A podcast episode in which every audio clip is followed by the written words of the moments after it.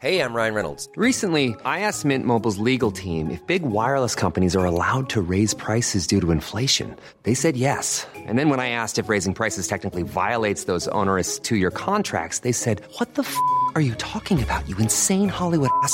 So to recap, we're cutting the price of Mint Unlimited from $30 a month to just $15 a month. Give it a try at mintmobile.com slash switch. $45 upfront for three months plus taxes and fees. Promo rate for new customers for limited time. Unlimited more than 40 gigabytes per month. Slows. Full terms at mintmobile.com. Quality sleep is essential. That's why the Sleep Number Smart Bed is designed for your ever evolving sleep needs. Need a bed that's firmer or softer on either side? Helps you sleep at a comfortable temperature? Sleep Number Smart Beds let you individualize your comfort so you sleep better together. JD Power ranks Sleep Number number 1 in customer satisfaction with mattresses purchased in-store. And now save 40% on the Sleep Number limited edition Smart Bed for a limited time. For JD Power 2023 award information, visit jdpower.com/awards. Only at Sleep Number stores or sleepnumber.com. Millions of people have lost weight with personalized plans from Noom, like Evan, who can't stand salads and still lost 50 pounds. Salads, generally, for most people, are the easy button, right? For me, that wasn't an option. I never really was a salad guy. That's just not who I am. But Noom worked for me. Get your personalized plan today at Noom.com. Real Noom user compensated to provide their story. In four weeks, the typical Noom user can expect to lose one to two pounds per week. Individual results may vary.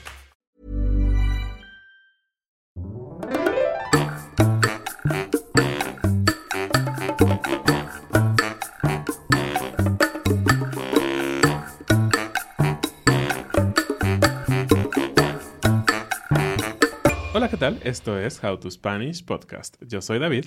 Yo soy Ana. Hablemos un poquito de los acentos y problemas de pronunciación que tienen ustedes, los estudiantes de español. How to Spanish podcast is designed to help Spanish students improve their listening and vocabulary skills, and it's made possible thanks to our Patreon community. By joining the community, you can access the vocabulary guide and interactive transcript, bonus episodes, and monthly activities to practice your Spanish. If you would like to join the experience, go to patreon.com slash howtospanishpodcast. El tema del acento es todo un tema. Puede ser un poco controversial. Ya hemos hablado un poquito de esto en el pasado, que el acento para nosotros como David y Ana no es absolutamente lo más importante al aprender otro idioma, pero sí es algo deseable porque es algo que te puede hacer sonar más como nativo y te puede hacer más claro, es decir, que la gente te entienda más fácilmente cuando hablas. Así es. Em, para nosotros mismos, el tema del acento cuando hablamos otros idiomas también es un tema de conflicto, ¿no? Hay algunas personas que quieren sonar perfectas y algunas personas me refiero que, por ejemplo, mexicanos que quieren hablar inglés, que trabajan y trabajan hasta lograr un acento ya sea de Estados Unidos o de Inglaterra, ¿no? Son como los más comunes aquí en México que la gente les gusta. Y, eh, y, por otro lado, también conocemos a estudiantes de español. Muchos de ustedes nos han dicho, quiero mejorar mi pronunciación. Y como dijo Ana, para nosotros no es lo más importante. Sin duda lo más importante es que te des a entender, ¿no? Que puedas tener una conversación, que puedas explicar tus ideas. Y si para ti es importante la pronunciación, claro, adelante. No digo que no debes estudiarla y perfeccionarla. Pero, sin embargo, hay algunos temas de pronunciación que sí tienes que mejorar como estudiante. ¿Y a qué nos referimos? Hay cosas en la pronunciación que pueden volver eh, difícil de entender a otra persona, ¿no? Sí. Pero bueno, antes de brincar directo a estos problemas de pronunciación que tienen los estudiantes de español, te queremos contar primero un poquito también cuáles son nuestros problemas porque solamente queremos demostrarte que todos los que estudian otro idioma estamos absolutamente en el mismo barco. Todos tenemos dificultades, todos cometemos errores, ah, a veces hacemos reír a las personas porque decimos algo incorrecto, entonces solo queremos como aclarar ese punto de que no te sientas mal, que es normal. De hecho, es parte divertida de aprender un idioma, ¿no? En mi caso, por ejemplo, cuando hablo inglés, que bueno, es el idioma que mejor conozco y, y del que estoy más consciente, del que más me doy cuenta cuando estoy haciendo o diciendo algo mal, porque puedo compararlo con mis amigos o la tele o lo que sea. Eh, la pronunciación de las vocales largas contra las cortas es de lo más difícil. Yo sé que se pronuncia diferente la palabra pie en inglés que la palabra quedar, ¿no? Pero en lugar de hacer un fit chiquito y un feet largo, siempre hago un sonido intermedio para las dos palabras, Mm. Como un poquito largo, un poquito corto, y me cuesta muchísimo trabajo hacer esa diferencia. Y es algo que la gente me corrige frecuentemente. Entonces, es una cosa que a mí me cuesta. ¿A ti qué te cuesta de inglés? A mí me cuesta muchísimo el sonido de la TU, Ah, sí, sí, sí. por ejemplo. Yo te enseñé, ¿te eh, acuerdas? Ana me enseñó durante mucho tiempo, pero por muchos, muchos años yo decía future, Sí. future o infrastructure. Oh, ¿no? mi amor. Eh, De hecho, esta de infrastructure, es- Ah. eh, hay un gran meme porque un presidente de México no podía pronunciar bien y dijo como infrastructure. Infrastructure, y así. Entonces, ahora ya, después de mucho tiempo, y créanme, mucho tiempo, y Ana me estuvo eh, como ayudando a, eh, pues un poquito como con la lengua y esto, este, infrastructure, ¿no? Árale. O future. Sí. un muy poquito mejor. Aún siento que a mí me suena un poco exagerado ahora, pero prefiero hacerlo exagerado a que suene terrible, ¿no?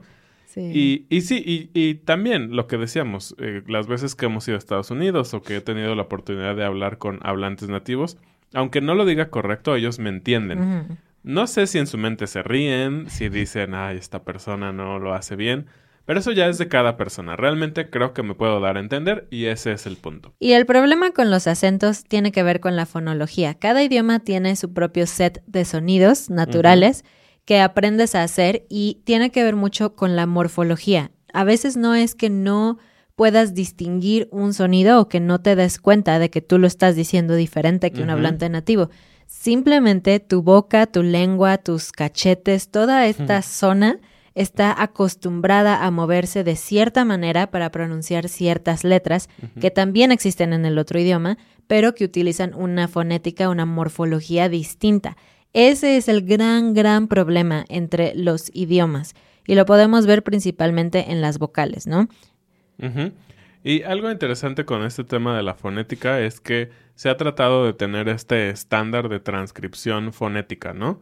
Si tú lo has leído, sabes que ponen unas diagonales eh, y ponen las letras, que para mí siempre ha sido confuso si se leen en inglés, se leen en español, se leen en latín o qué, pero bueno, es- se supone que es un sonido universal y te recomendamos que siempre le eches un ojo cuando tengas duda de una palabra, cómo se debe de, recom- de- de leer o, o de hablar, si te dan una buena em, idea de cómo debe ser y obviamente si lo escuchas de un nativo, pues qué mejor, ¿no? Claro, y ya hay páginas de internet como Forvo y otras en donde puedes poner una palabra y escuchar cómo la pronuncian los hablantes nativos y puedes imitarla. Ahora sí, vamos con los problemas de pronunciación. La letra C tiene varios problemas. Para empezar en español, recuerda que la letra C tiene dos sonidos. Si tiene las vocales A o U, que yo le digo las vocales abiertas, porque es como tu boca es un círculo, A o U, entonces es un sonido fuerte, K, K, Q. Pero si tiene las otras vocales, E, I, que no son tan abiertas, son más como vocales de sonrisa, porque haces tu boca como una sonrisa cuando las dices, el sonido es suave. C, sí. Este es un error de pronunciación común, pero no es todo. Hay otro error muy común que incluso hablantes avanzados cometen todo el tiempo. Así es. Y este tiene que ver con la doble C. Ajá. Y, y de hecho creo que este episodio va a ser muy útil para todos los niveles porque de verdad que a veces, aunque lo saben muchos, pues estás en tu idioma nativo y constantemente cometen este error. Por ejemplo, la palabra acento. En español, acento eh, tiene una C, una C Suave. una C suave, exactamente. Eh, y aquí creo que un tema interesante es que muchas de estas palabras son muy parecidas en inglés, ¿no? Y por eso la confusión. Eh, en inglés, pues la palabra es accent, ¿no? Tiene doble C. Doble C, No te puedo decir la cantidad de gente que me dice acento. acento, No. exactamente. Siempre fíjate en cómo se escriben las palabras. Si tienes solo una C, acento. Acento, exactamente. Em, y otra muy, muy interesante es también aceptar, que tiene más o menos, pues justamente la misma estructura, ¿no? En español tiene una C, en inglés tiene una doble C, y por lo tanto se pronuncian pues diferente, ¿no? Claro. Otras son aceptable, no aceptable, acentuar y acelerar.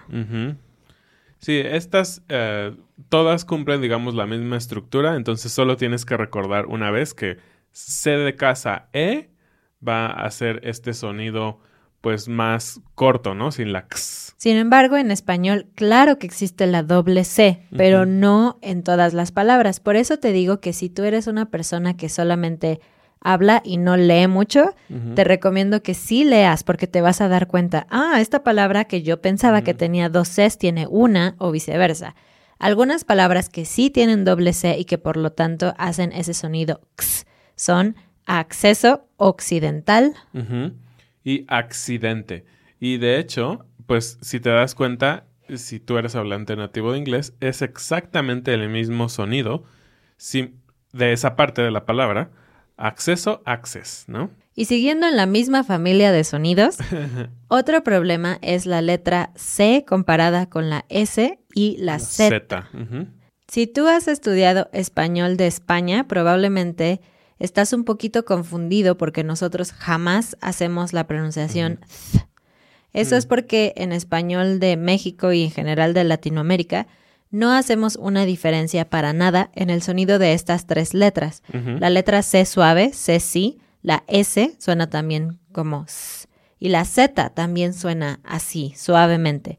Entonces, por ejemplo, el problema que tenemos a veces es que tenemos palabras que se escriben con S o Z, que obviamente significan cosas distintas, pero las pronunciamos igual, como casa y casa. Casa con S, el lugar en donde vives. Casa con Z, la acción de cazar animales, matar animales. En España es un poco más claro porque dirían casa y caza. Y algo que me pareció muy interesante cuando estábamos investigando un poco sobre esto es que no solo en Latinoamérica, sino en las Islas Canarias, que, bueno, supongo que son pocos hablantes de español, a diferencia de toda Latinoamérica, pero algo muy interesante es que en Andalucía, esta zona de España, tampoco hacen esa diferenciación. Ahora, a veces los estudiantes me dicen, ay, entonces no debo de pronunciar como en España. Si tú quieres hablar como español, está bien. Lo único que es demasiado raro para nosotros como hablantes nativos es cuando un estudiante combina las reglas de varios países. Entonces, si tú quieres hablar como español, intenta usar todas las reglas de pronunciación y de gramática de España, porque de repente llegas y hablas como mexicano con slang mexicano y de repente me dices caza. Y eso para mí es un poco como cho- chocante, ¿no? Es Sí. así como, ¿qué pasa? Es un poco confuso. Entonces te recomiendo que elijas un acento más o menos, al menos en cuanto a esto, ¿no? América Latina o España, y que te apegues a ese acento. Y vámonos con otra letra que a veces también causa ruido y es la J. J. Y de entrada con el nombre de la letra ya te estamos diciendo cómo debería de sonar. Porque justamente eh, muchas personas eh, piensan que suena exactamente igual que la H de otros idiomas, ¿no? Como ham, pero realmente es un poquito más rasposa, podríamos decir. Más, más presente, el sonido está más presente. Por ejemplo, eh, diríamos jamón, Sí. jamón, ¿no?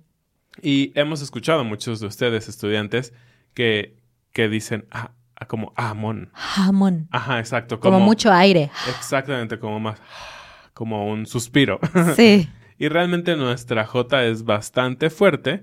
Eh, jamón. Por el contrario, la letra H en español es completamente muda, no hace ni un chiquitito sonido.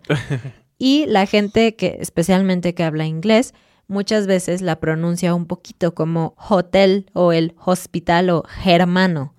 No, no, no. No suena para nada. Cuando veas una H en español, imagínate que no existe hermano, hotel, hospital. Obviamente una H sola, ¿no? Porque si está con una C antes, recuerden que es el sonido ch, ¿no? Como, Como- chocolate, Chancla. chango, cháchara. Otro error muy común con la J es que o no la pronuncian como ya dijimos, que dicen como jamón en vez de jamón, o la pronuncian como una Y y dicen. Ujú. Jamás. Siempre la J es un sonido de la garganta. Piensa que es un dibujo de una garganta. Y vámonos con la ñ, con la ñ. Esta es una de las letras que de verdad que no existen exactamente igual en ningún otro idioma. Eh, si tú hablas francés o italiano, hay algún sonido similar, pero no es exactamente eh, esto de lo que estamos hablando, ¿no? Eh, ellos tienen la combinación GN, que es como miñón. miñón o como champiñón. no sé si No existe sé si la existe palabra esa champiñón, palabra. Pero para nosotros suena muy francesa. Y bueno, obviamente eh, es similar, pero no es igual. En español, este sonido de la ñ es eh, particularmente nasal, ¿no? Es algo que tienes que pensar como arriba de tu nariz. Si lo piensas como ah, cualquier otra cosa, no va a sonar a ñ. Entonces tiene que... A veces yo cuando daba clases a mis estudiantes les decía que hicieran como un gato, como, como los gatos que mueven su nariz y así como... ñi, ñi. Mm, tienes Ajá. que hacer caras, caras Ajá. así de niño que hace berrinche. Exactamente. Entonces, eso te va a ayudar mucho a tener una ñ muy natural. Y la ñ es uno de esos casos en lo que si hablas mal puedes tener problemas Chistosos. chistosos, ¿no? Seguramente nadie se va a enojar, pero uno de ellos, y es una palabra que usas mucho y tal vez si vas a viajar, es una palabra que te van a preguntar, ¿cuál es su año de nacimiento? O cuántos años tienes. Si Exacto. dices cuántos anos tienes o cuál es tu ano de nacimiento, no, amigo, no, no quieres decir eso. Exactamente. Entonces, esta por lo tanto es una palabra, es, esta por lo tanto es una letra con la que debes de tener mucho cuidado y que pues tienes que esforzarte un poquito por ser un sonido completamente nuevo y diferente. Si has visto nuestros videos, nuestras explicaciones o has tomado clases de español, ya sabes que en español una de las diferencias con otros idiomas es que pronunciamos cada una de las letras. Entonces, en ese sentido es más fácil porque cada letra que ves escrita tiene que tener un sonido. Sin embargo, hay una gran excepción, además de la letra H que no suena, la letra Q. La letra Q en español nunca está sola, siempre tiene una letra U después. Hay razones como de cómo se escribía en la antigüedad y cómo ha evolucionado el idioma. No me preguntes si tiene lógica, la verdad es que no. Pero muchos estudiantes cometen el error de seguir las reglas y pronunciar cada letra de forma individual. Entonces, dicen cosas como queso en lugar de queso. La Q es una excepción. Siempre va a haber una U después, pero siempre va a sonar como k y nunca se va a pronunciar la U. Entonces, quiero, queso, quito. Estas palabras la U no suena. Y vamos con el coco de todos. Creo que nunca he conocido a nadie que no se equivoque ni una vez con los sonidos de la R. Sí, creo que eh, yo he tenido la experiencia de personas que trabajan tan duro con su R que la vuelven demasiado fuerte. Y de hecho, de esto queremos hablar, de los dos casos, ¿no? La R suave y la doble R, ah, sin duda es el, el- el tema para cualquier estudiante de español. La regla principal es que si tienes una sola R debería sonar suave y si tienes dos Rs suena fuerte. Pero no, hay más reglas que estas. Depende de la posición de la R en la palabra, es si el sonido es fuerte o suave. La doble R siempre es fuerte, esa no tienes que preocuparte. Pero ¿cuáles son las reglas? Te las voy a decir eh, de manera muy sencilla, puedes tomar notas. Em, al final de una palabra siempre es suave. Entonces, todos los verbos en español, absolutamente todos en forma infinitiva, terminan en R. Sentir, confiar, amar, ra, ra. Es muy suave, pero tiene que estar ahí porque si dices sentí, mm, es otra cosa, es yo Ya es el sentí el pasado. sentir. Entonces, esa es una regla. También cuando tenemos la una R en medio de una palabra, entonces también es suave, como mirada, sartén, barba. Y la regla un poquito más complicada que vale la pena que escribas es que después de algunas letras, es decir, B, C, D, F, P, G y T, la R también es suave, como brillo, frágil, tronco, prueba. Tiene sentido porque no sería natural decir prueba, frágil. O sea, es, es difícil. Piensa que los idiomas son fáciles para los hablantes nativos. Yo sé que para ti no, pero para nosotros sí. Y si algo es demasiado difícil de decir, seguramente no está bien.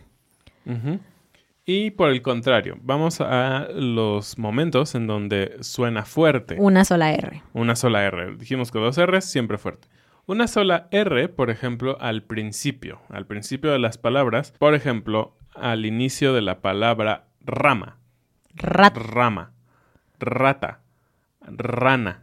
¿Ven? De verdad, ahorita sí lo estamos haciendo un poco, poquitito exagerado, pero no tan distante de la realidad. Si tú vas a la escuela y ves a los niños hablando sobre los animales, van a decir la rana, eh, la rata, y es, es bastante fuerte. Y creo que tiene que ver con que cuando inicias una palabra necesitas impulso, ¿no? Y no dirías rana. Es muy difícil para mí decir rana, no tiene sentido. Rana. Y creo que sí, este impulso lo tienes en cualquier letra. Después, correr. Para. son diferentes sonidos, pero tienes ese impulso del inicio. Muy bien. Eh, después de las letras L, N y S, también los sonidos son fuertes. Que si lo notas, en son sonidos en donde tu boca está en una posición rara y por lo tanto necesita un sonido más fuerte después. Si no, no podrías. No se puede, tiene que ser fuerte. Sí, por ejemplo, alrededor. No podría decir al, alrededor. no se puede. muy difícil. Ah, honrado, después de la N, honrado, honrado. No puedes decir honrado, honrado, está difícil. Y la palabra Israel. Israel, ven, prácticamente es un sonido de dos R's, realmente. Israel. De hecho, es bastante fuerte. Em, también después de sub, este prefijo que utilizamos mucho, por ejemplo, la palabra subrayar, subrayar. Así es, y lo que dice David de que se esfuerzan mucho en pronunciar esta palabra es cierto. Yo lo he visto con las personas que hablamos de la comunidad de Patreon, que cuando ven una R o una doble R, se empiezan a asustar muchísimo y entonces empiezan a hablar muy mal porque su única concentración es la R, quieren decir la palabra perfecta. Entonces, si ven, por ejemplo, la palabra Israel, van a decir algo como is a él. Es como no, o sea, no es natural. Lo que nosotros siempre les decimos y que hemos visto que funciona es, ok, ya sabes que la R es fuerte, chido, pero enfócate en la siguiente letra, ¿no? Entonces, por ejemplo, en la palabra alrededor, no pienses en la R, piensa en E. Piensa que tu meta es llegar a la E. Entonces, al re, al re, piensa en la E, alrededor, alrededor. Este tip siempre se los damos. Lo más importante en el español son las vocales. Si logras que tus vocales suenen bien, obviamente después de las consonantes, eh, vas a sonar mucho, mucho mejor, mucho más natural.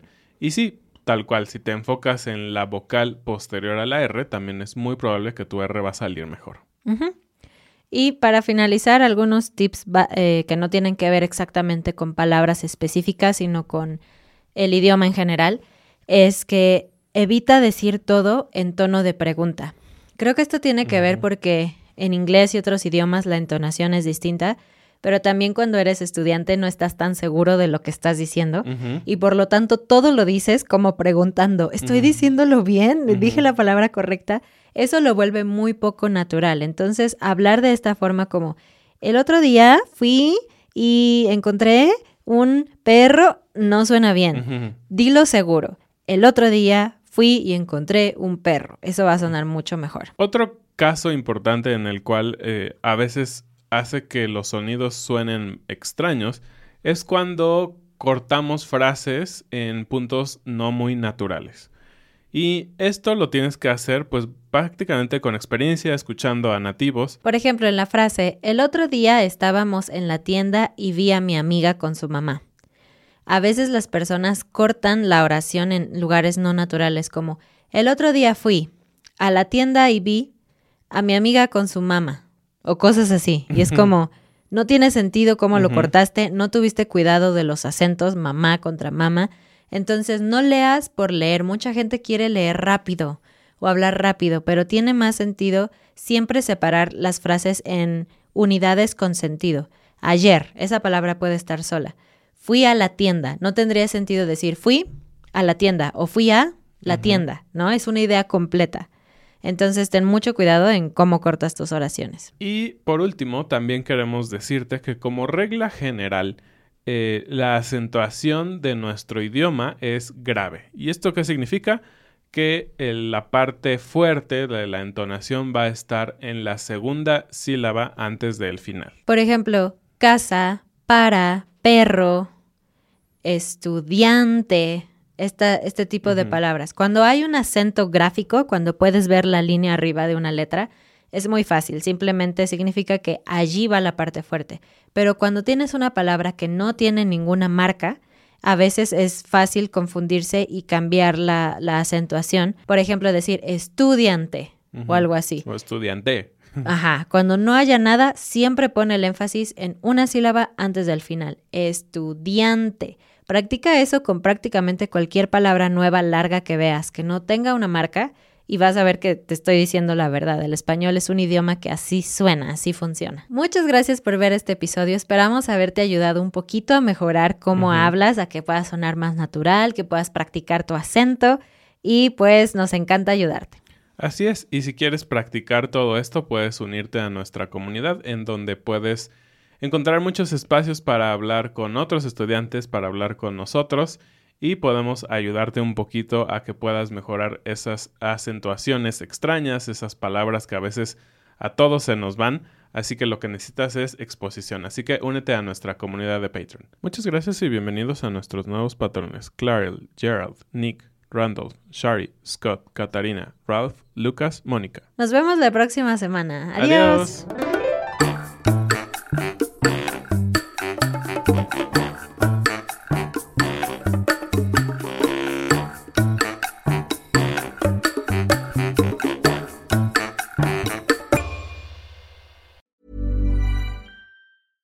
Planning for your next trip? Elevate your travel style with Quince. Quince has all the jet setting essentials you'll want for your next getaway, like European linen, premium luggage options, buttery soft Italian leather bags, and so much more. And it's all priced at 50 to 80% less than similar brands. Plus, Quince only works with factories that use safe and ethical manufacturing practices. Pack your bags with high-quality essentials you'll be wearing for vacations to come with Quince. Go to quince.com slash trip for free shipping and 365-day returns. A lot can happen in three years, like a chatbot may be your new best friend. But what won't change? Needing health insurance. United Healthcare Tri-Term Medical Plans, underwritten by Golden Rule Insurance Company, offer flexible, budget-friendly coverage that lasts nearly three years in some states. Learn more at uh1.com. Mom deserves the best, and there's no better place to shop for Mother's Day than Whole Foods Market. They're your destination for unbeatable savings, from premium gifts to show-stopping flowers and irresistible desserts. Start by saving 33% with Prime on all body care and candles. Then get a 15-stem bunch of tulips for just $9.99 each with Prime. Round out Mom's menu with festive rosé, irresistible berry chantilly cake, and more special treats. Come celebrate Mother's Day at Whole Foods Market.